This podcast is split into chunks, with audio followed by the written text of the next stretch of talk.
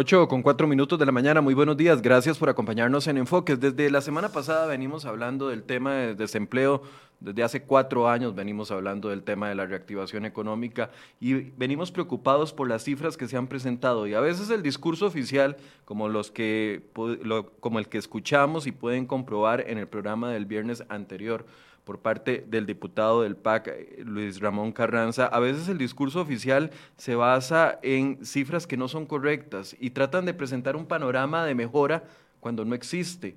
Y hay preocupaciones serias de algunos sectores por la reactivación del empleo, por las condiciones que se están generando para la reactivación del empleo. ¿Cómo se reactiva el empleo si no podemos hacer un Estado más grande porque no conviene, porque ya tenemos un Estado grande y de altos costos? Bueno, generando la reactivación del empleo en el sector privado, creando las condiciones en el sector privado para que hayan nuevas contrataciones, para que haya más diversidad, para que se contrate tanto a los profesionales como a, a la mano de obra no calificada, para lograr una dispersión de la riqueza a través del empleo en los hogares costarricenses.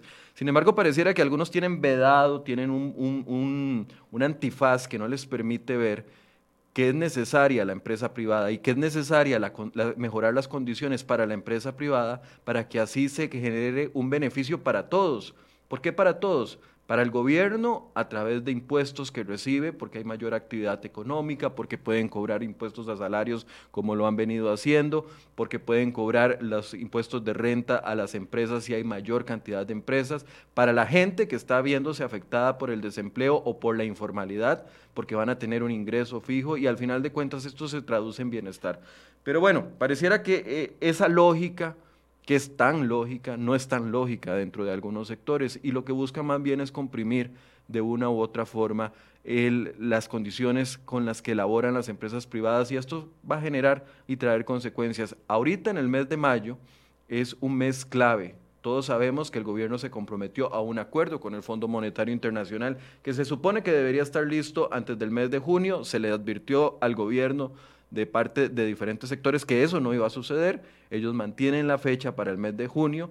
Mayo va a ser clave porque se va a terminar de discutir empleo público hasta finales de mayo, así lo traemos en una nota eh, de hoy en nuestra portada, según cálculos que hace el mismo presidente de la Asamblea Legislativa. Y viene la otra parte de los proyectos de ley negociados con el Fondo Monetario Internacional. De esos proyectos de ley hay dos específicamente que van a afectar el ingreso de los costarricenses o de las empresas.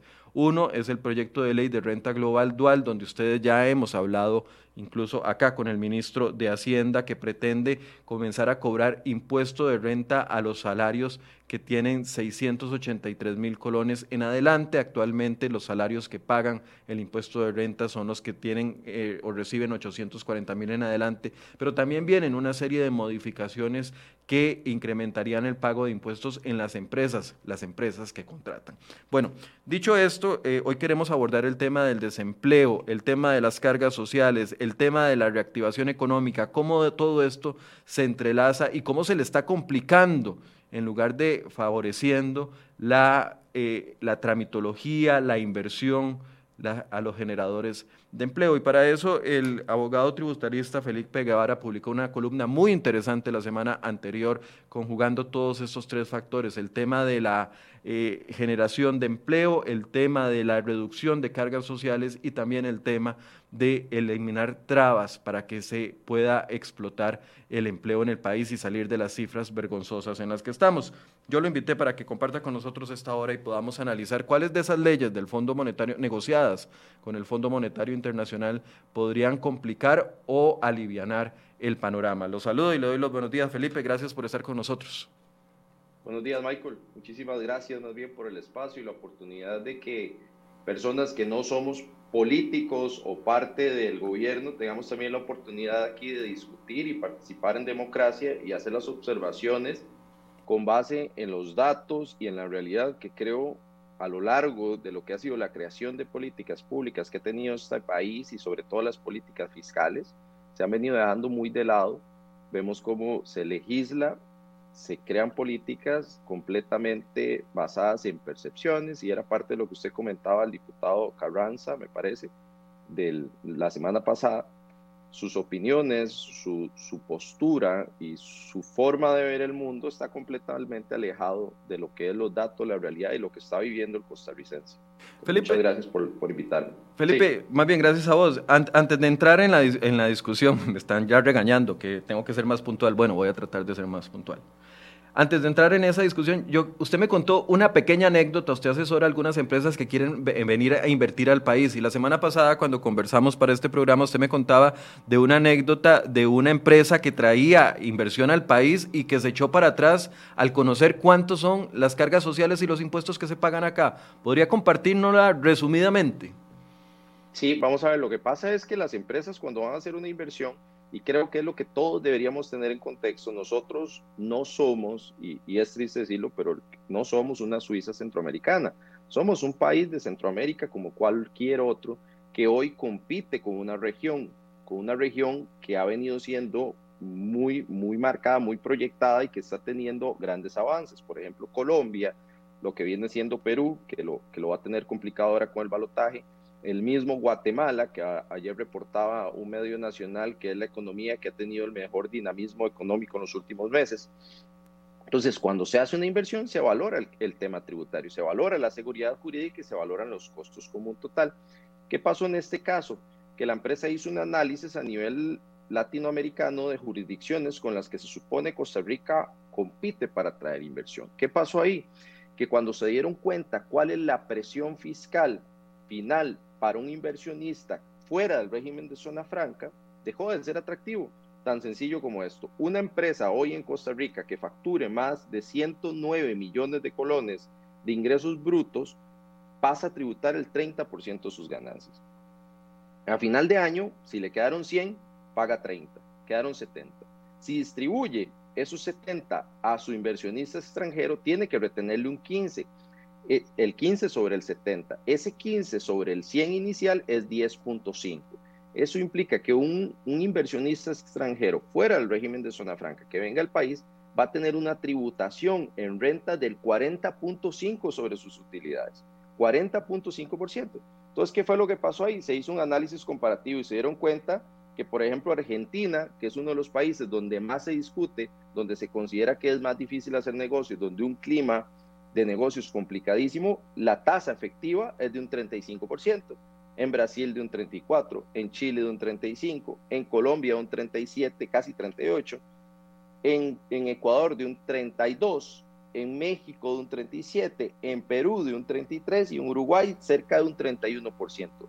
La sorpresa aquí mayor es, vamos a ver, sobre qué estamos discutiendo, sobre qué hablamos cuando hablamos de que se pagan pocos impuestos en Costa Rica, sobre la recaudación con relación al PIB, al PIB y lo bajo que está, o realmente lo que paga un inversionista o un costarricense que decide emprender en Costa Rica. Ahí es donde nos damos cuenta que más bien hemos llevado los niveles de tributación tan altos que nos resta competitividad. Y esto no es algo que descubrimos a partir de esto, Michael.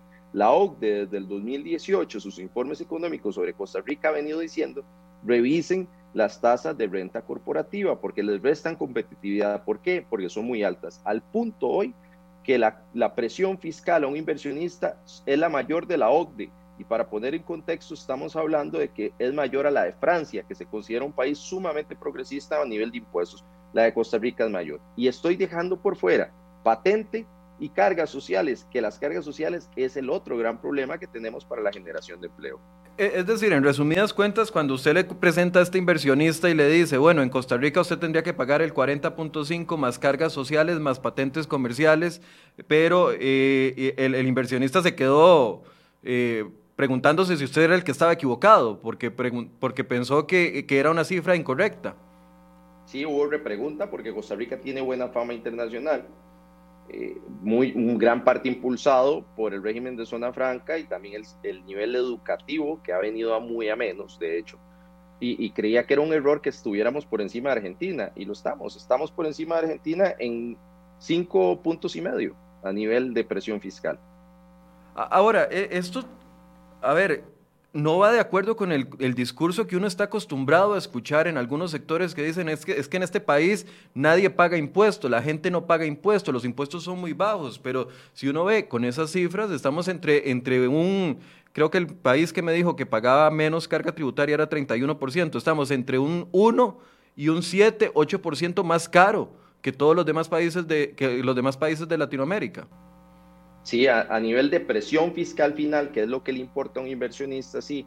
Lo que pasa es que el discurso, y, creo que gran parte del problema parte o, nace porque quien hace política pública y, y quien legisla muchas veces, o gran mayoría de veces, no conoce lo que es la realidad, no conoce lo difícil que es emprender en Costa Rica o lo difícil que es atraer inversión fuera del régimen de zona franca. E incluso ya en el régimen de zona franca viene siendo un problema precisamente por las cargas sociales, que es algo que podemos conversar luego.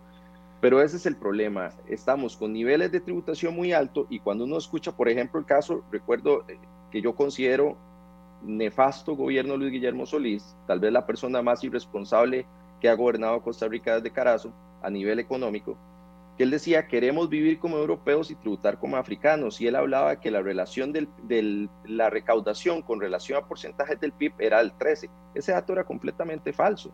Y además eso no nos dice que estemos pagando o tengamos tarifas bajas. Lo que nos dice es que tenemos un problema de dinamismo económico y tenemos también brechas de evasión muy altas, pero no porque los que pagan paguen poco, los que pagan están pagando mucho y probablemente más bien esas brechas evasivas respondan a los altos niveles de tributación, porque la moral fiscal de un contribuyente, y así se dice en doctrina, los que nos dedicamos a esto lo vemos así cuando estábamos en la academia, la moral fiscal del contribuyente responde muchísimo, uno, a los niveles de servicios públicos que recibe, y a la capacidad de pago misma. Cuando las tasas son tan altas es muy difícil honrarlas y por eso hoy Costa Rica tiene una informalidad del 50%. Entonces vean cómo un montón de factores empiezan a cerrarse y decir, bueno, tengo tarifas muy altas, tengo una alta informalidad y el porcentaje de recaudación del PIB, de la carga fiscal con relación al PIB, supuestamente es baja. Ahí quiero nada más quedarme un punto. Luis Guillermo Solís mintió porque en realidad el promedio de Costa Rica en relación con el de la carga fiscal con relación del PIB es casi un 23%. Eso es mayor al promedio de América Latina. Lo que pasa es que a Luis Guillermo Solís se le olvidó sumar en ese 13 las cargas sociales, que en Costa Rica son sumamente altas. Pero, pero esos son un montón de, de árboles o, ramitas de un mismo árbol. Es el problema del por qué la recaudación puede entenderse como baja y por qué hay tanta informalidad. Michael, incorporemos ese 50% de informales a la caja y a tributación y vamos a ver cómo cambian las cosas, pero es probable que no puedan cumplir. Creo que por ahí va gran parte del problema. Ahora, esto todo se contextualiza en que viene la, la, aprobación o la discusión de dos proyectos o tres proyectos, usted los tendrá mejor mapeados que yo, dos o tres proyectos que de una u otra forma afectarán o modificarán la carga tributaria, tanto para los asalariados como para, la, para las empresas que actualmente funcionan y las que vengan a, eh, a invertir en el país, a generar empleo. De esos, dos de esos proyectos de ley, ¿cuáles le llama a usted más la atención? ¿O le preocupan? Los, los, dos, los dos me preocupan, me preocupan porque creo que parten de un mismo sesgo de lo que es la consideración de la tributación. Están viendo la tributación desde la tarifa, y la tarifa es muy alta y es lo que no están considerando y no están viendo el nivel de recaudación desde el dinamismo económico donde creo yo debería verse. Y aquí hay un dato que, que, a mí particularmente es el que más me duele. Yo soy de Turrialba y yo puedo ver el desempleo, pero así, duro, cruel e insensible. Entonces, cuando, cuando veo los políticos hoy en día que solo se debaten en temas que no son el desempleo de este país, es, es donde las cosas o uno tiende a creer que vive una realidad completamente opuesta. La gente lo que quiere es trabajar, Michael. La gente lo que necesita es que haya más empresas y más facilidades para emprender. Pero si el emprendimiento y la atracción de inversión son complicadísimos, ¿sobre qué van a recaudar? Entonces, ¿para qué hacer tantas modificaciones? ¿Para qué subir impuestos si no tenemos a quién recaudarle? Y hay que entender que el gasto público se financia de los impuestos que paga el sector privado. Entonces, no deberíamos vernos como antagonistas y ese es parte del problema que ha venido sucediendo desde mi perspectiva. Yo no soy político, pero sí creo que hemos visto un antagonismo entre el sector público y el sector privado cuando se necesitan los dos Pero sobre todo, y es algo que, que yo siempre trato cuando hablo con funcionarios de entender, es que si hay más empresarios, si hay más dinamismo económico, si hay más emprendimiento, la estabilidad laboral del sector público es, es mayor. ¿Por qué? Porque hay más dinero. Entre más empresas, entre más contribuyentes, va a haber más, más pago de impuestos. Entre mayor pago de impuestos, el PIB crece y nuestra economía crece. Y si crece el PIB, ¿qué pasa con el déficit fiscal? Tiende a disminuir porque lo que hay es una expansión y el déficit se va haciendo más chiquitito. Entonces, ¿cuál sería la mejor reforma fiscal? Mayor dinamismo económico, facilitar que la gente pueda emprender, que la gente pueda sacar un, permiso para su emprendimiento de pasteles, de, de pastas, para que las empresas puedan venir acá con mayor facilidad y no les tarden tres meses y no lo que sucede hoy, que este dato, yo, lo, yo en el artículo que usted menciona lo ilustré porque leía y a mí francamente lo que me duele es el desempleo y, y lo que creo va a pasar si no hacemos nada, y es que reportaba el INE que al inicio del 2021 el desempleo arrancó casi un 20%, eso equivale a 468 mil personas desempleadas. Para que lo, lo podamos decir 468 mil no nos dice nada, pero veámoslo con un buen ejemplo. Con eso se llenan 14 veces el Estadio Nacional de Costa Rica de gente aplicando por un empleo. Imagínense una fila de 14 veces el Estadio Nacional pretendiendo entrar a una feria de empleo al Estadio Nacional. Y esa es la realidad que tenemos hoy. Entonces, cuando uno ve la discusión fiscal, le ha visto muy cargada de sesgo ideológico, de meras percepciones y no de los datos. Y los datos hoy están a la mano. Si es facilísimo. Si yo que simplemente me dedico a la práctica privada, puedo ver los datos, puedo leerlos de la OCDE, del mismo FMI, ¿por qué quienes diseñan o están participando en política no lo hacen? Deberían de ser sensibles a la realidad de las cosas y ver que competimos contra Colombia, contra Perú, contra Guatemala, contra El Salvador y que nuestras tasas impositivas son muy altas. Aumentarles solo va a provocar menor dinamismo económico. La recaudar cero sobre cero es cero. Y eso es lo que creo no, no se está oyendo acá. Ahora, Felipe, eh, bueno, a mí me parece que ese ejemplo nos ayuda de verdad a dimensionar el tamaño del desempleo. Dice usted, el actual que teníamos a inicios de este 2021 es de eh, cercano al 18, eh, al 20%, ya andaba por 18.5. Pero aquí quiero hacer una pausa porque me parece muy importante que dimensionemos las cifras cuando estamos hablando de desempleo y, y, me parece muy acertado de su, de su parte ejemplificarlo como lo hizo. Porque, a ver, nos dicen, el desempleo, primer, yo no sé si es mito o realidad. Yo considero que no es, que es un mito, pero bueno, ustedes de su punto de vista, el desempleo se disparó y es un problema exclusivamente por el tema de la pandemia. No, vamos a ver, eso es absolutamente insultante para, para la gente que pasa hambre. Decir eso es insultante para el señor de las quebradas de Tayutic aquí, aquí en, en Turrialba, que tiene seis años sin, conseguir un empleo decente. Y eso es insultante para quien le paga el salario a los diputados. No es posible que vengan a decir, las cifras están, Michael. Revisemos las cifras del 2014. El desempleo era inaceptable. Cuando hay un desempleo de 2% en cualquier país, quien está gobernando lo está haciendo mal. Puede ser 12, puede ser 19, pero previo a la pandemia, la situación ya era caótica en cuanto al desempleo. Lo que pasa es que uno podría volverse insensible al desempleo de la gente cuando usted tiene la quincena garantizada mes a mes, cuando usted no se preocupa en si su patrón no va a poder conservar su puesto de trabajo el otro mes o no. Ahí es muy sencillo hablar de que el desempleo solo se disparó durante la pandemia. El desempleo viene desde hace años. Se acrecentó durante el gobierno de Luis Guillermo Solís, que creo ha sido el gobierno que, que generó gran, o le heredó al gobierno de don Carlos Alvarado graves problemas pero tampoco he sentido el mismo entusiasmo por el gobierno en atacar el desempleo que lo he sentido, por ejemplo, en el programa de descarbonización, que, que es muy loable, pero viene siendo una utopía en relación con lo que es la realidad y es que hay gente con hambre y la gente no está esperando volverse mendigos de un gobierno que le reparte comida en estancos. No, la, este, la gente, el costarricense son personas trabajadoras que lo que buscan es trabajar y lo que necesitamos es más empresas más emprendimientos y mayor recaudación y al final todos ganamos y nos dejamos de ver como enemigos y empezamos a ver que con los datos que trabajamos sacamos las realidades y cómo corregir los problemas. El Estado de la Nación del, 2011 viene hablando de eso.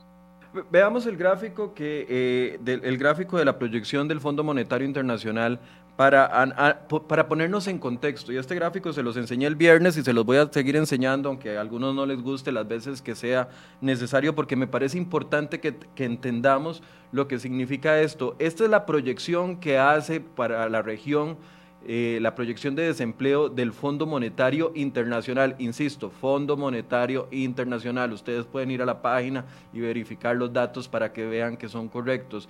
Y Costa Rica se ubica en el penúltimo lugar, solo superado por Venezuela, que tiene una crisis de otro nivel con un 58% de proyección para el 2021 y le seguimos nosotros con 16 Brasil con 14, Colombia con 12, Nicaragua con 11, Argentina con 10, Uruguay con 10, Panamá con 10 y ahí podemos verlo hasta México que tiene cifras de 3.6, Bolivia 4, Honduras que nos encanta rajar de que somos la Suiza centroamericana, Honduras con un desempleo del 5.2, El Salvador con 9.5, nosotros con 16 y el panorama para el 2022 es muy similar, vamos a bajar a un 14% de desempleo, mientras que otros países también tienen una leve mejora y se mantienen al menos un punto más bajo que la proyección que tienen de desempleo para el 2021.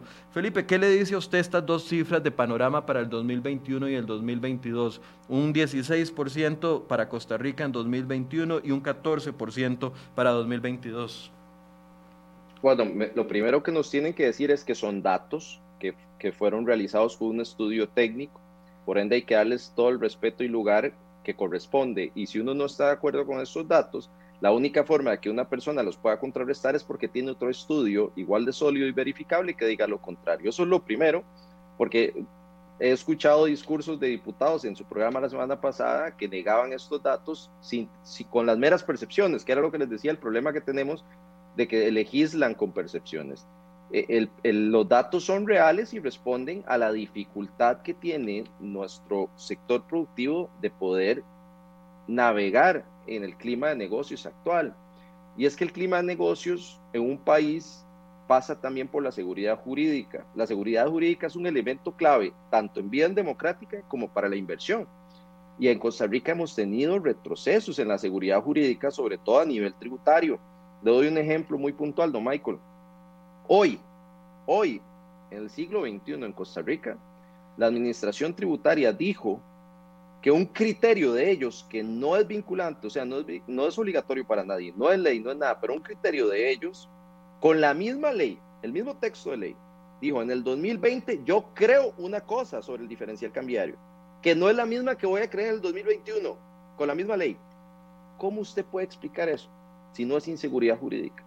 ¿Cómo usted puede explicarle eso a un extranjero que quiera venir a invertir acá y decirle, el problema está en que no sé qué va a creer la administración tributaria mañana? Lo que crea la administración tributaria hasta cierto punto es irrelevante, porque este es un Estado de Derecho y debería primar el imperio de la ley. Lo que pasa es que cuando vienen los auditores, tienen que actuar conforme a ese criterio. Entonces van a hacer un traslado de cargos, entonces se va a hablar de que tal empresa se evasora cuando en realidad no. Y ese es otro discurso que hemos tenido. Estamos viendo a todas las empresas formales como evasores y en realidad la gran mayoría de casos, las diferencias por fiscalizaciones se deben o a errores del propio contribuyente que paga, que es lo importante, que pague, o errores de quien auditó y se revierten en sede judicial, solo que esa, esa parte del cuento no la cuenta. Entonces, ¿qué tenemos aquí? Michael, le hablemos de desempleo con cifras. En, en, la nota que yo les comentaba, hay un tema que es alarmante y nadie ha venido haciendo nada, y es la caja, las contribuciones a la seguridad social.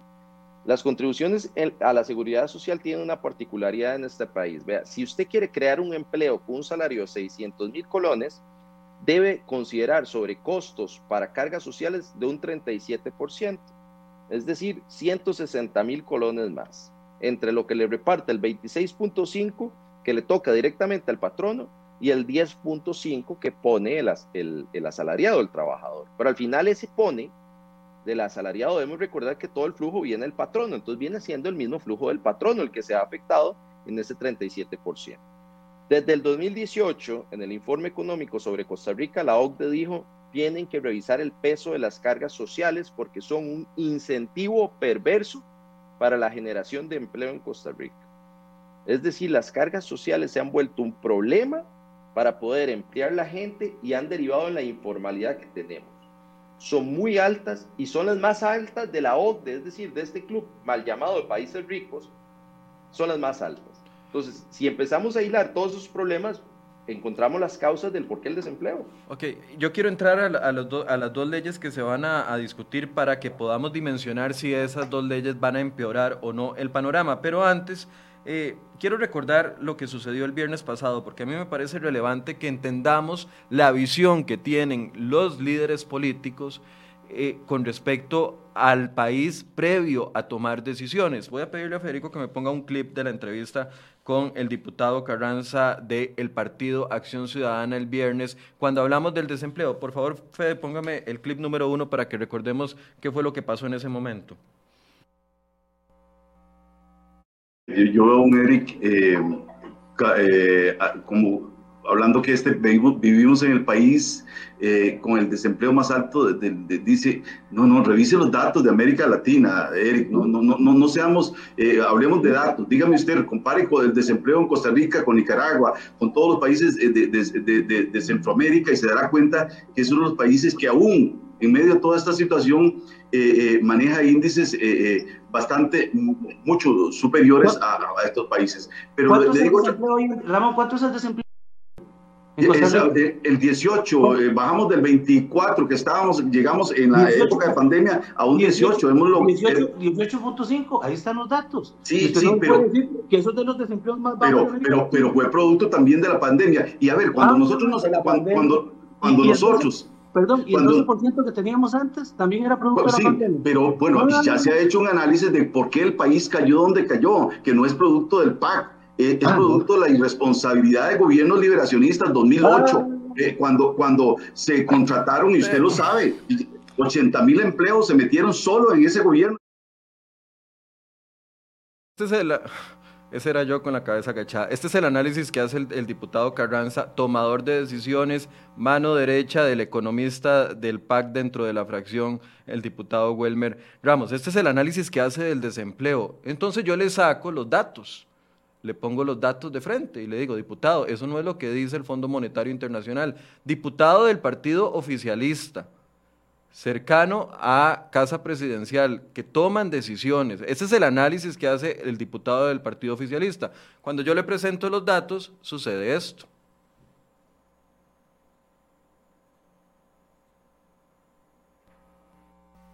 Le voy a presentar un, un gráfico, ¿lo tiene listo? Fede. Vea, diputado, le voy a enseñar este gráfico que es una proyección hecha por el, eh, por el Fondo Monetario Internacional sobre proyección de desempleo, ya que estamos hablando de desempleo.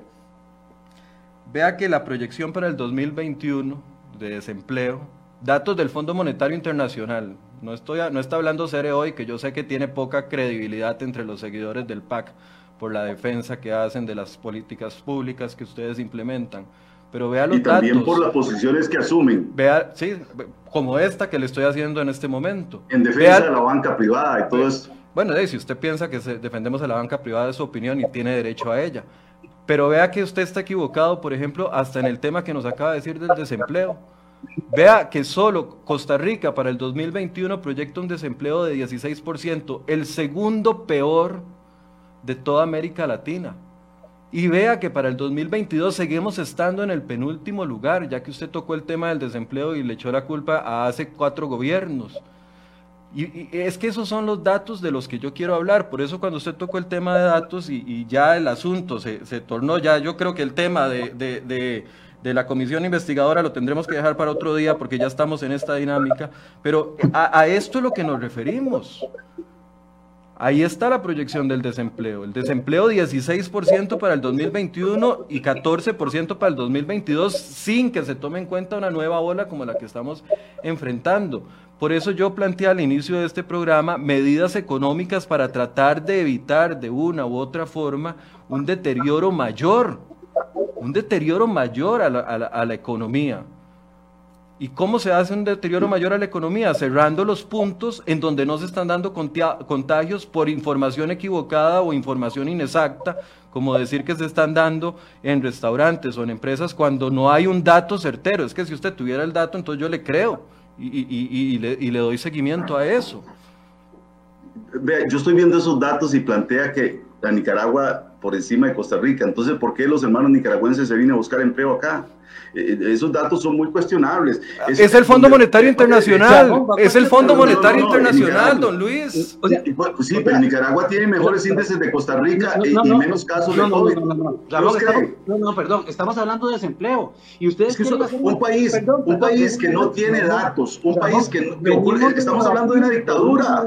A mí me hace gracia porque yo veo a ustedes que veo, por ejemplo, que es tanto de derecha y le crea una dictadura como Nicaragua. Los datos que ofrece Nicaragua no son reales. Diputado, diputado, diputado, es el Fondo Monetario Internacional, el fondo con el que su gobierno, con el que su, su ah, la administración de su partido negoció. Es el Fondo Monetario Internacional. Aquí no estamos hablando de Ortega dando datos. No desvíe, por favor. Ve, es que por eso, por eso yo sé que ustedes no me aceptan. No, no, no. Por eso yo sé que ustedes no me aceptan entrevistas a mí. Por eso yo sé que el PAC no me acepta, entrevistas a mí, porque llevan, y cuando uno los pone al frente de los datos, entonces se echan para atrás. Yo soy periodista y he, rechazado algunas entrevistas de ustedes porque vienen con las preguntas hechas. Si me eh, porque ustedes tienen... Eh, eh, es, es opinión. Mucho también. Es su opinión, pero, pero vea, estamos hablando, por ejemplo, de un dato certero del Fondo Monetario Internacional de desempleo, proyección 2021, proyección 2022 del fondo, se lo repito, Fondo Monetario Internacional. Solo Venezuela peor que Costa Rica. Y usted, fue el que nos, y usted fue el que nos llevó a esta conversación, porque ni siquiera era el tema planteado. Pero, pero es que, de, ¿cómo, no se lo voy a decir y lo voy a dejar a usted que, que, diga aquí algo que no, es, que no, que no tiene ningún fundamento? Bueno, eso fue lo que pasó el viernes pasado, pero a mí me aumenta la preocupación, Felipe, cuando veo este tipo de actitudes porque los que nos gobiernan, quienes son la fracción de gobierno, quienes llevan la batuta en la Asamblea Legislativa, aunque sean minoría, pero llevan la batuta y la han llevado en estos ocho meses y la llevarán hasta que se acaben las sesiones extraordinarias, son este tipo de diputados que ni siquiera saben dónde están parados. Sí, bueno, vea, vea tan sencillo cómo se destroza un ignorante como ese diputado, es que el argumento inicial de él fue que nos comparó con Nicaragua. Él fue el primero en usar a Nicaragua como comparación. En ese momento, en su argumento, si era, si era válido comparar a Costa Rica con Nicaragua. Cuando se le revierte la tortilla, ahora Nicaragua es una dictadura, ahora Nicaragua es una porquería. Vean, vean lo contradictorio y lo que es no tener argumentos. A mí me parece que es realmente insultante para la gente que, que sale a trabajar todos los días que una persona de este tipo haga una defensa meramente politiquera de un flagelo que es el desempleo. El desempleo es una realidad, el desempleo es hambre, que es lo que ellos no ven. Y los datos, es decir, hemos bajado. ¿Quiénes han bajado? Nada, lo que se ha bajado es el sector, la gente que sale a trabajar todos los días, los que han bajado el desempleo. Los diputados no han hecho absolutamente nada por eso. Mucho menos un diputado que ni siquiera valida y ni conoce cómo se hacen los estudios de desempleo del Fondo Monetario Internacional, que no se utilizan obviamente los datos que proporciona el país mismo, porque la mayoría de oportunidades en países como Nicaragua son falsos. Pero vean, vean la contradicción de él. Cuando le servía compararnos con Nicaragua, no había ningún problema. Cuando ya no le servía, era una porquería de país, era una dictadura. La verdad es que no, nosotros no competimos con Nicaragua, entonces la comparación no viene al caso. Nosotros debemos competir contra los mejores, porque eso es lo que merece la gente. Quería hacer una observación nada más, que estaba leyendo ahora un comentario de, un, de Mauricio Portillo, que decía que, que yo decía que el, que el patrón no le regala el salario al trabajador. Mauricio, no quise decir eso, me expresé mal. Lo que quise decir es que más bien es un costo muy alto cuando el patrón no tiene proyectado un salario de 600 mil, por ejemplo, para contratarlo usted, Mauricio, tiene que considerar 160 mil adicionales. Por supuesto que si uno contrata a Mauricio Portillo es porque es un buen trabajador y le pago por su buen trabajo, pero eso se trata de las dinámicas económicas y más bien lo que queremos decir es, hay que cuidar al trabajador, hay que cuidar al, al patrono y hay que cuidar al que crea empleo, que no es lo que está sucediendo hoy con los niveles de costos, trabas y problemas. Les voy a dar un ejemplo real hace unos meses, previo a pandemia, yo llamé a, la caja para solicitar la inscripción, quería consultar la inscripción de una empresa foránea que iba a contratar 42 ingenieros, pero no iba a tener oficinas. El usual ahora, ¿no? Eh, no, me dijeron que no, porque era ilógico que existiera una empresa sin oficinas. Es decir, el funcionario se tomó la potestad de rechazar el trámite de entrada porque decía que era ilógico que existiera la economía digital como existe hoy, que en otros países existe desde hace años y aquí también, y prefirió perder el ingreso formal, la contribución de una empresa formal, simple y sencillamente porque decía que era ilógico que existiera. ¿Por qué? Por mero trámite burocrático negando, negando 42 empleos que generarían ingresos a la caja del Seguro Social, la burocracia negando eh, empleos que generarían ingresos, porque los ingenieros estarán por arriba de los 840 mil colones, tal vez, ingresos al fisco a través... El promedio eran 4 mil dólares. Ok, más de 2 millones de colones, ingresos de renta al Ministerio de Hacienda, solo por un trámite burocrático. Bueno, eh, eh, ya eso es demoledor también. Ahora sí, caigamos en, en el tema de la ley de, las leyes a discutir con el Fondo Monetario Internacional y cómo agravaría este el problema. Empecemos por las empresas. Yo sé que el asalariado va a ser afectado también, pero empecemos por las empresas porque estos son los que pueden ser generadores de empleo. Yo creo que lo primero que hay que decir en esto, también buscando lo que hablamos del inicio, de dejar de vernos como antagonistas, sector privado versus sector público, sino como mismas personas que a un barco, es que el acuerdo con el FMI debe ir y debe ir, y nada más para que pongan en contexto, en realidad esa deuda con el FMI es chiquititita, son 600 millones de dólares en, anuales durante tres años. Para que la gente ponga en concepto un dato dado por el propio Ministerio de Hacienda, es que las necesidades de financiamiento anuales de Costa Rica son de 11 mil millones de dólares. Es decir, este préstamo per se, el monto no es nada comparado a lo que se necesita año con año. El préstamo lo que es es una señal a las calificadoras, a los inversionistas de que Costa Rica está haciendo las cosas bien y nos va a permitir poder salir de eso. ¿Qué es lo que pasa? Que si vemos entonces los proyectos de ley presentados, el proyecto de renta global dual eh, eh, inicial contemplaba una transformación completa a los dos regímenes de tributación en Costa Rica, que es el IRPF, que aquí no existe, pero, pero venía siendo una copia del IRPF español, que es el impuesto de renta a las personas físicas, e incluía también una modificación completa al régimen de tributación corporativo. Ese proyecto, Michael, yo estuve en una entrevista con usted y lo debatimos porque ese proyecto metía por la cocina la renta mundial, que, que vamos a ver, todo el mundo dice, bueno, renta mundial, que todos paguen para, para entender cuándo o no debería haber una política pública en materia fiscal, hay que entender qué tipo de país somos. ¿Qué tipo de país es Costa Rica? Un país que atrae inversión. Nosotros no tenemos empresas compitiendo afuera, porque todavía somos una economía emergente. Haber implementado renta mundial era completamente suicida para nuestro país. Entonces, ¿qué pasó? La presión popular hizo que presentaran un nuevo proyecto de ley donde se quitaba la parte de la tributación de las empresas corporativas o de la renta corporativa eso ha provocado, y a mí me ha llamado la atención, que he visto comentarios que dicen, ah, este gobierno, amigo de los empresarios, quitó la reforma a las empresas.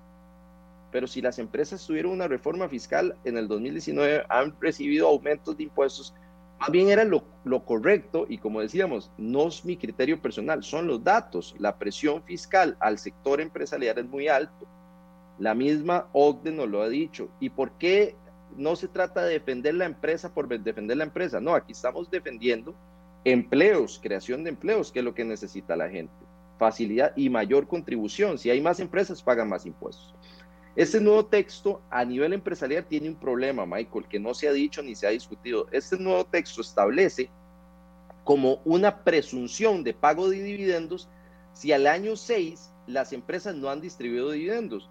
por ejemplo, usted y yo hacemos una empresa hoy, durante los cinco años que han pasado decidimos no distribuir dividendos. Pagamos 30% de renta todos los años, pagamos patente, pagamos todos los impuestos que hay, pagamos caja y nos van quedando 10 millones por año. Al año 6 tenemos 50, 60 millones.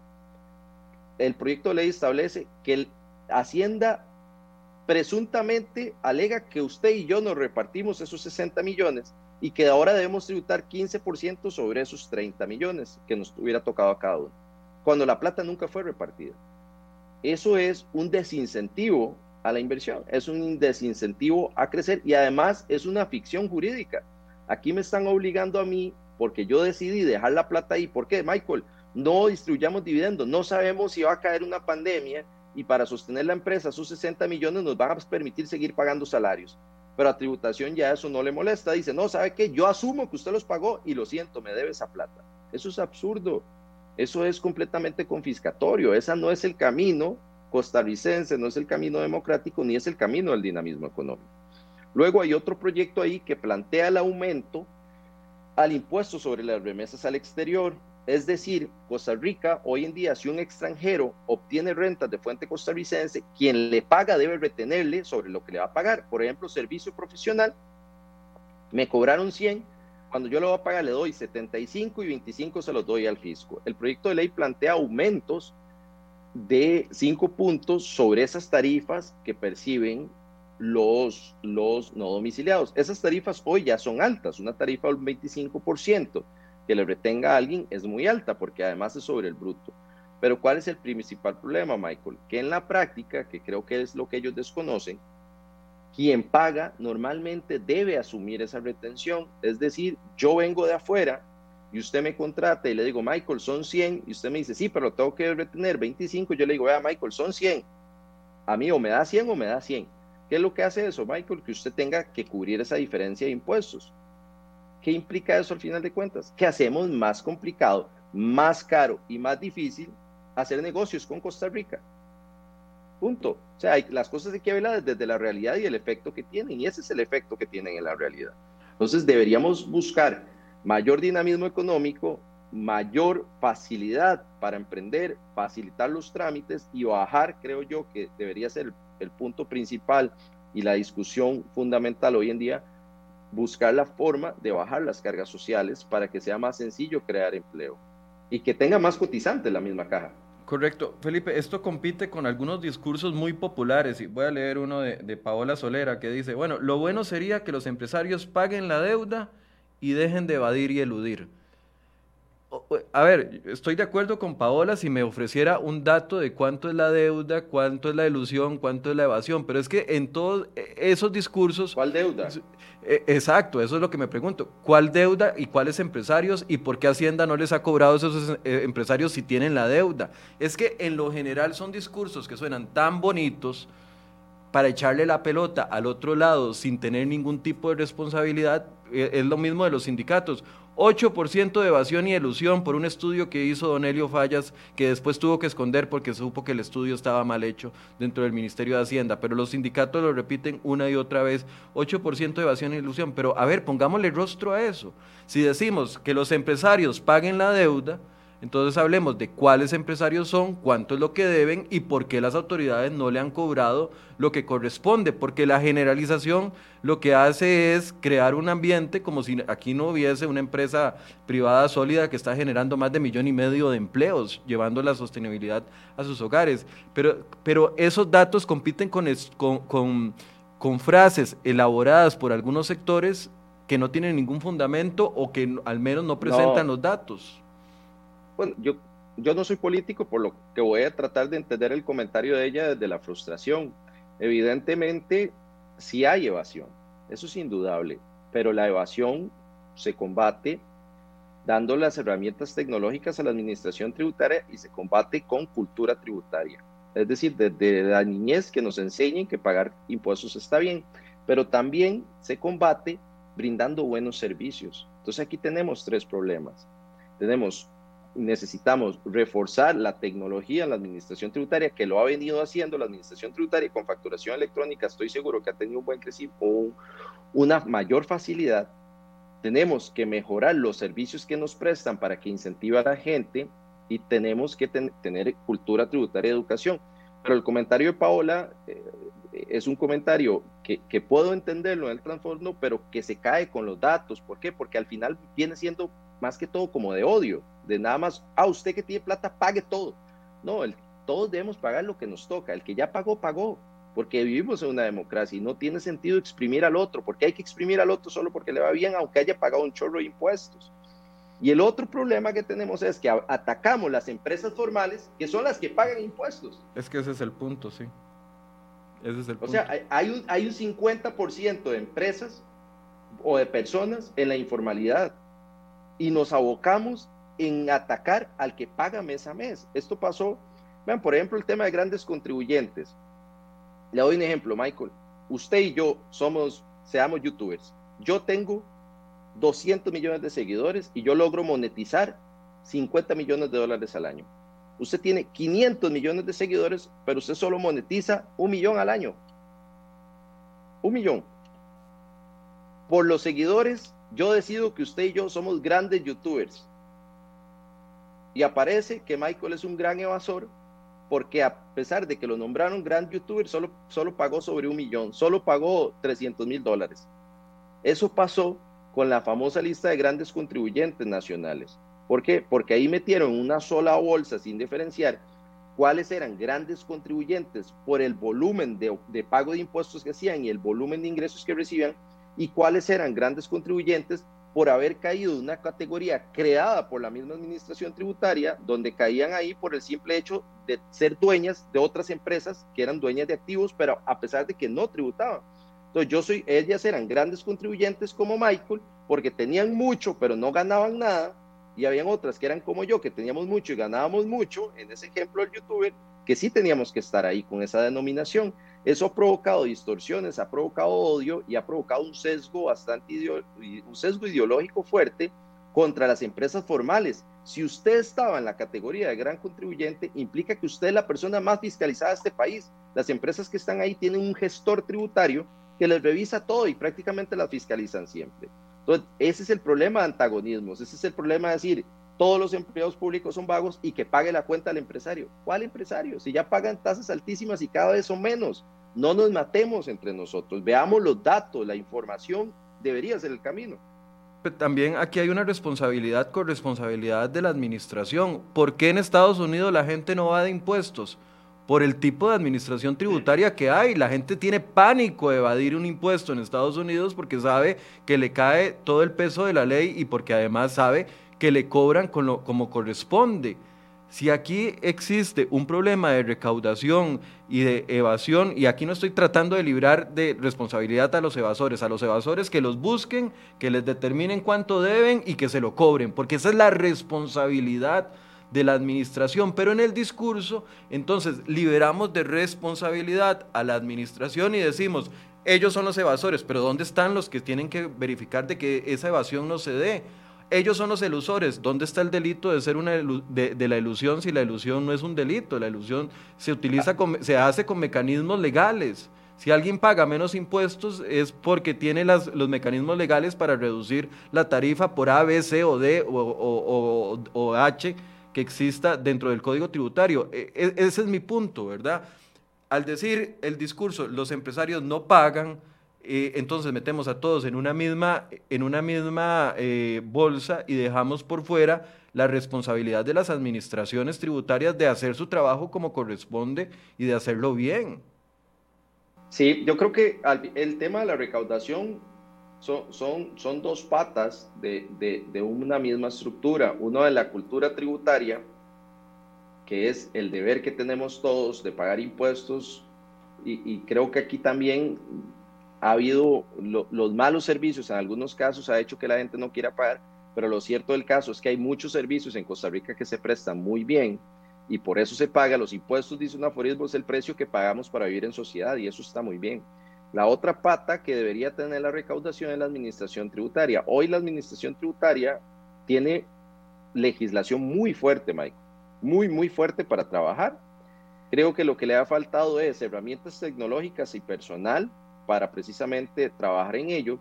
Y del lado del contribuyente hace falta algo muy importante y era lo que les hablaba de la seguridad jurídica. En Costa Rica la gente también ya le tiene terror a la administración tributaria porque precisamente las reformas del gobierno de doña Laura Chinchilla para ingresar a la OCDE y lo que se dio con Luis Guillermo Celis en la ley de lucha contra el fraude fiscal, le han dotado muchas armas y legislación a la administración tributaria, al punto que hoy caemos en, en inseguridades jurídicas como la que les comentaba con el diferencial cambiario. Necesitamos una defensoría del contribuyente, que sea ese contrapeso de la administración tributaria. Así como necesitamos una administración tributaria fuerte, con tecnología, necesitamos una defensoría del contribuyente, que existe en muchas jurisdicciones y aquí no está. Una defensoría adscrita a una dirección más de esa defensoría de los habitantes que, que es tan ineficiente hoy en día y que venga a hacer ese contrapeso sobre las actuaciones de la administración tributaria y necesitamos tener tribunales imparciales también que vengan a regular esto.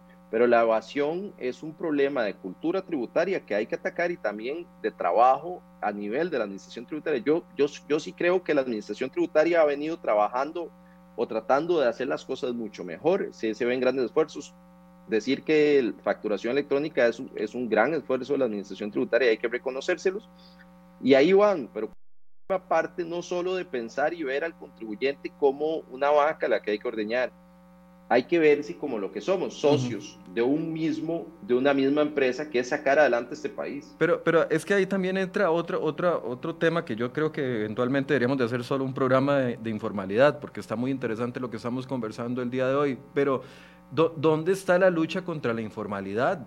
Todos conocemos, todos eh, de una u otra forma somos o hemos sido cómplices de la informalidad en algún momento, desde la compra de un de un perfume a pagos a alguien que lo trae de Paso Canoas y que se lo vende a usted a 10 mil pesos la quincena, hasta la compra de un tomate eh, en, un centro, hasta la compra de una computadora que le traen eh, de, un país, de otro país y no le dan factura electrónica o usted no pide factura porque le sale más barato. O sea, y, uno no ve una administración tratando de captar esa mina de oro que existe en la informalidad para traerlos a la formalidad y aliviar las cargas para todos, no para atraparlos, como decían algunos de las cámaras que dicen, bueno, es que cazan dentro del zoológico, es muy fácil ir a agarrar a una empresa, auditarla, porque la empresa está escrita, le, abre las puertas, le pone una oficina a la administración tributaria dentro del comercio o dentro de la empresa, le facilita los libros. O sea, esa, es la parte fácil. ¿Dónde está la lucha para abarcar a todo ese otro 50% que existe de informales que no están tributando, que probablemente las condiciones no son las mejores a las que tendrán las grandes empresas, pero que podría entonces igualarse la cancha para todos. Y ahí yo no veo a una administración ya como poder ejecutivo actuando con un plan determinado para alcanzar a esos, a esos sectores que están evadiendo impuestos. Y ahí nadie habla de eso. No, todo lo contrario, más bien los esfuerzos, por ejemplo, la Caja del Seguro Social sacó un borrador a consulta de reglamento de afiliación de trabajadores independientes, que es una defensa, aparte de ser una defensa jurídico, viola leyes, eh, sentencias de la sala constitucional, viola la ley misma, viola la constitución, pero tiene un contrasentido porque lo que hace es alejar a los profesionales o a las personas, no solo pensemos en profesionales, pensemos, como decía usted, en el señor que vende tomates y demás. Es una injusticia pensar que esas personas tan marginadas tengan que verse atrapadas en el marco regulatorio de impuestos actual. Más bien lo que hay que hacer son políticas públicas que faciliten que esas personas puedan tener acceso a salud, a, una pensión, que puedan tributar, que puedan acceder a crédito y eso no lo hacen mientras los tengamos completamente excluidos debido a las altas tarifas. En la informalidad hay dos tipos de personas, los que son informales porque viven con condiciones dificilísimas que los altos costos de la formalidad no pueden financiar y aquellos que son unos sinvergüenzas. A los segundos sí hay que buscarlos y aplicarle las normas como se debe. A, los primeros más bien hay que adaptar la normativa para acercar la gente, para que haya más contribuyentes y para darle dignidad a la gente. La gente, eh, ¿cómo es posible que al día de hoy tengamos un montón de personas en edad adulta que se han visto marginadas en su empleo toda su vida y que hoy cuando llegan a su vejez no tienen una pensión porque nunca pudieron cotizar. Y vemos como en la caja del Seguro Social le reparten un 3% de lo que pagamos todos para una tercera pensión de sus trabajadores. Eso es una injusticia, eso es inaceptable. Y son datos, y era lo que yo decía, partamos, yo quiero, o, mi esperanza con esto es que la gente empiece a, a partir de los datos, de la información y no de mis percepciones mi sesgo ideológico o incluso de mi odio hacia otro de lo que es la realidad de las cosas. Y esa es la realidad. La realidad es que los costos son muy altos, nos lo dicen de afuera y nos lo dicen de adentro y lo dice la práctica. Y tenemos una informalidad enorme que hay que atacar, no atacar en sentido violento, sino atacar en sentido de solucionarlo. Y no lo vemos hoy con políticas públicas. Vemos lo contrario. Hay, hay, gente que quiere ir a hacerse el examen del COVID, por ejemplo, y no tiene seguro social y tiene miedo de acercarse a, a irse a hacer el examen porque se lo pueden cobrar. Yo sé que eso no está sucediendo, pero eh, dentro de la dinámica o gente que necesita algún tipo de atención de emergencia y por falta de un seguro social, porque tiene un empleo, pero no, no está inscrito, no puede acceder a los servicios de salud. Es que todo va ligado, no es un tema solo monetario, es un tema también de, de bienestar social para las personas que trabajan dentro de este sector y como vos decís, algunos podrán, eh, y, son los que hay que perseguir, evadir porque no les da la gana pagar, pero otros simple y sencillamente porque no pueden hacer, si van y le hacen un cálculo de que ha trabajado eh, en los últimos 10 años, como ya aquí contamos la historia de una, de una diseñadora gráfica que fue a tratar de inscribirse como trabajadora independiente y le hicieron un cálculo eh, promediado a 8 años atrás a ver cuánto se había ganado como trabajadora independiente y llegó a inscribirse y terminó con una deuda de 10 millones con la Caja del Seguro Social. Es, que eso no puede pasar, porque hay un tema social también detrás. Tal vez, Felipe, se nos está yendo ya la, hora para ir cerrando. A nivel de, conclusión, eh, en el tema de los asalariados, ¿cómo analiza usted el tema del de, eh, el aumento de la base contributiva para los eh, asalariados con el tema de la renta? Es decir, los que van a pagar de una u otra forma eh, a, partir de los 683 mil colones si pasa la propuesta que Hacienda hace? Vamos a ver, el tema es que hoy el asalariado tiene un mínimo exento, es decir, hasta 850 mil colones, la mayoría de asalariados de este país, no, o los, los asalariados que ganen 850 mil para abajo no pagan un solo colón en renta. Con la reforma, ese mínimo exento pasa a ser un crédito de un promedio de 636 mil colones por mes. Ya no es un mínimo exento, es un crédito.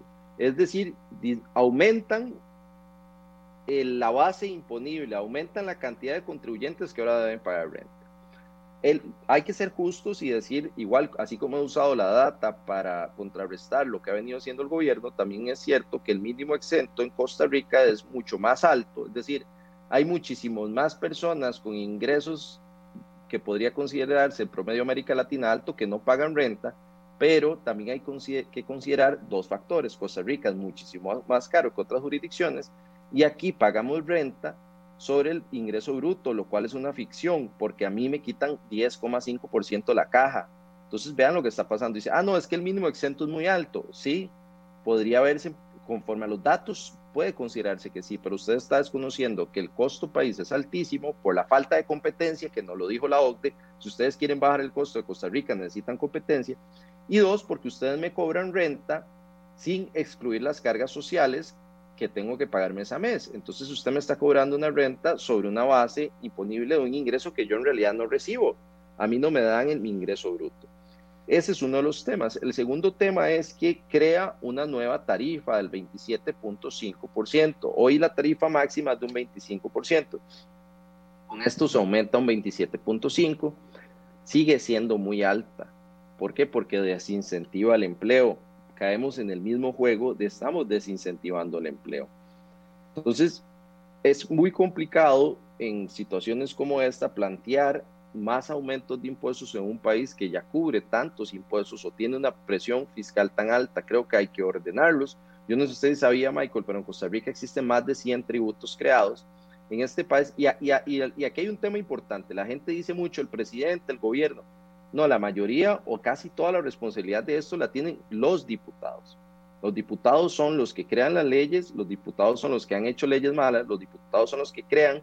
Aquí llega un diputado con un compromiso de campaña de crear la, asociación de la Carita Feliz, crea un impuesto con financiamiento directo y le creó un problema a todo el mundo. Ha habido demasiada irresponsabilidad, hay más de 100 tributos. Creo que hay que hacer una reingeniería de la, de la, de la cantidad de tributos que hay y concentrarse exclusivamente en los que de verdad generan y facilitar los demás, porque los demás lo que crean son dificultades de cumplimiento. Eso no lo digo yo, también lo dijo la OCDE cerca del 2018, en el 2019 uno de sus estudios, pero el proyecto de renta global dual lo que viene a hacer es simple y sencillamente poner a pagar más al, al asalariado, pero sí hay que decir lo cierto, a los asalariados de niveles más altos, normal, la, la, mayoría de asalariados de niveles más bajos van a ver una tributación. Por ejemplo, hay un dato que es real, hasta millón y medio de colones, un asalariado lo que tendría sería un aumento como de 10 mil colones en el pago de su tributación. Pero hay otros niveles donde son personas con salarios 4 o 5 millones, que son gerentes de empresas extranjeras que se necesitan, que van a tener un golpe muy fuerte. Entonces, ¿qué van a hacer? Van a decir, no, a mí muévame a Panamá. Y desde Panamá dirijo la empresa de Costa Rica. Y entonces lo que antes era 25, eh, progresivamente, hoy es cero. Ese es el cuidado que tenemos que tener programa específico sobre eh, renta global, porque hay muchos temas, hay muchas personas que han hecho comentarios, incluso, eh, bueno, a favor, en contra. Para eso es este programa, para escuchar ideas y que ustedes, exacto, puedan, puedan hacer sus comentarios y, sus críticas. Eh, estaba Douglas, Douglas, perdón, perdí el comentario, pero Douglas también contaba una experiencia que ellos han tenido en Punta Arenas, donde han querido establecer una planta eh, atunera que generaría empleos, no, no lo encuentro ahorita, bueno, y que también han tenido trabas por parte del gobierno para poder hacerlo. Vamos a seguir hablando. Me dice Randall Ortiz, Michael, ponga sobre la mesa la deuda del gobierno con la Caja del Seguro Social. Gracias, lo vamos a hacer. Eh, Randall, también Laura Jiménez, eh, le dice Felipe, involúcrese en futuros gobiernos. Israel Núñez, excelente entrevista. Le manda saludos también doña Ruth María Siu, que dice que puso por ahí que qué bueno ver a un exalumno dando... Ah, la profe Ruth. ¿La conoce? Profe. Muchas gracias. ¿La sí, claro, fue mi profe de, física mate en el cole. Ah, bueno, doña Ruth nos ve todos los días. Saludos, doña Ruth, que dicha que le trajimos un invitado que usted conoce. Sí. No, yo lo que creo es que todos deberíamos involucrarnos, no activamente. Francamente, yo no me vería nunca participando en política porque es demasiado complicado, pero sí deberíamos todos informarnos bien, ver los datos. Yo lo que les vine a decir aquí no es solo lo que yo creo, sino también los datos que hay y decirles, necesitamos más empresas, necesitamos que ustedes, los emprendedores, puedan emprender en libertad, en tranquilidad, no sentirse amenazados con la caja de 10 cobros al año. Yo sí quiero decirle también a los profesionales que están viendo ese problema con la caja, que ustedes se pueden defender, que no paguen, no paguen, que se defiendan. La sala constitucional ya le dijo a la, a la caja la prescripción de las cuotas es de cuatro años. No sé en qué se basa usted para venir con 15 días, lo que usted quiera. Es cuatro años. Y además, algo muy importante, a mí me llamó la atención, y creo que aquí se dan muchos atropellos a nosotros los ciudadanos, que no somos políticos. El gerente financiero saliente de la caja dijo en una entrevista en otro medio que ellos, por buena gente, publicaron el borrador de reglamento de trabajadores independientes. Eso no es así. El artículo, el artículo 179 del Código de Normas y Procedimientos Tributarios establece el deber de que todo reglamento que tenga que ver con tributos deba ser puesto en consulta para el administrado. ¿Por qué? Porque al final somos nosotros el fin social de la gente. Las instituciones viven por nosotros los ciudadanos, no por ellas en sí mismo. Son muy importantes. La caja es un pilar de la paz social de Costa Rica, pero más bien por esa razón debemos empezar a ponerle atención a lo que está pasando con la caja, los abusos que hay y los males manejo de fondos que tienen. Sí, tenemos pendiente. Pero todos deberíamos involucrarnos. Tenemos pendiente, de hecho, un programa sobre el tema del, reglamento que está en consulta en la Caja del Seguro Social ah, del Trabajador.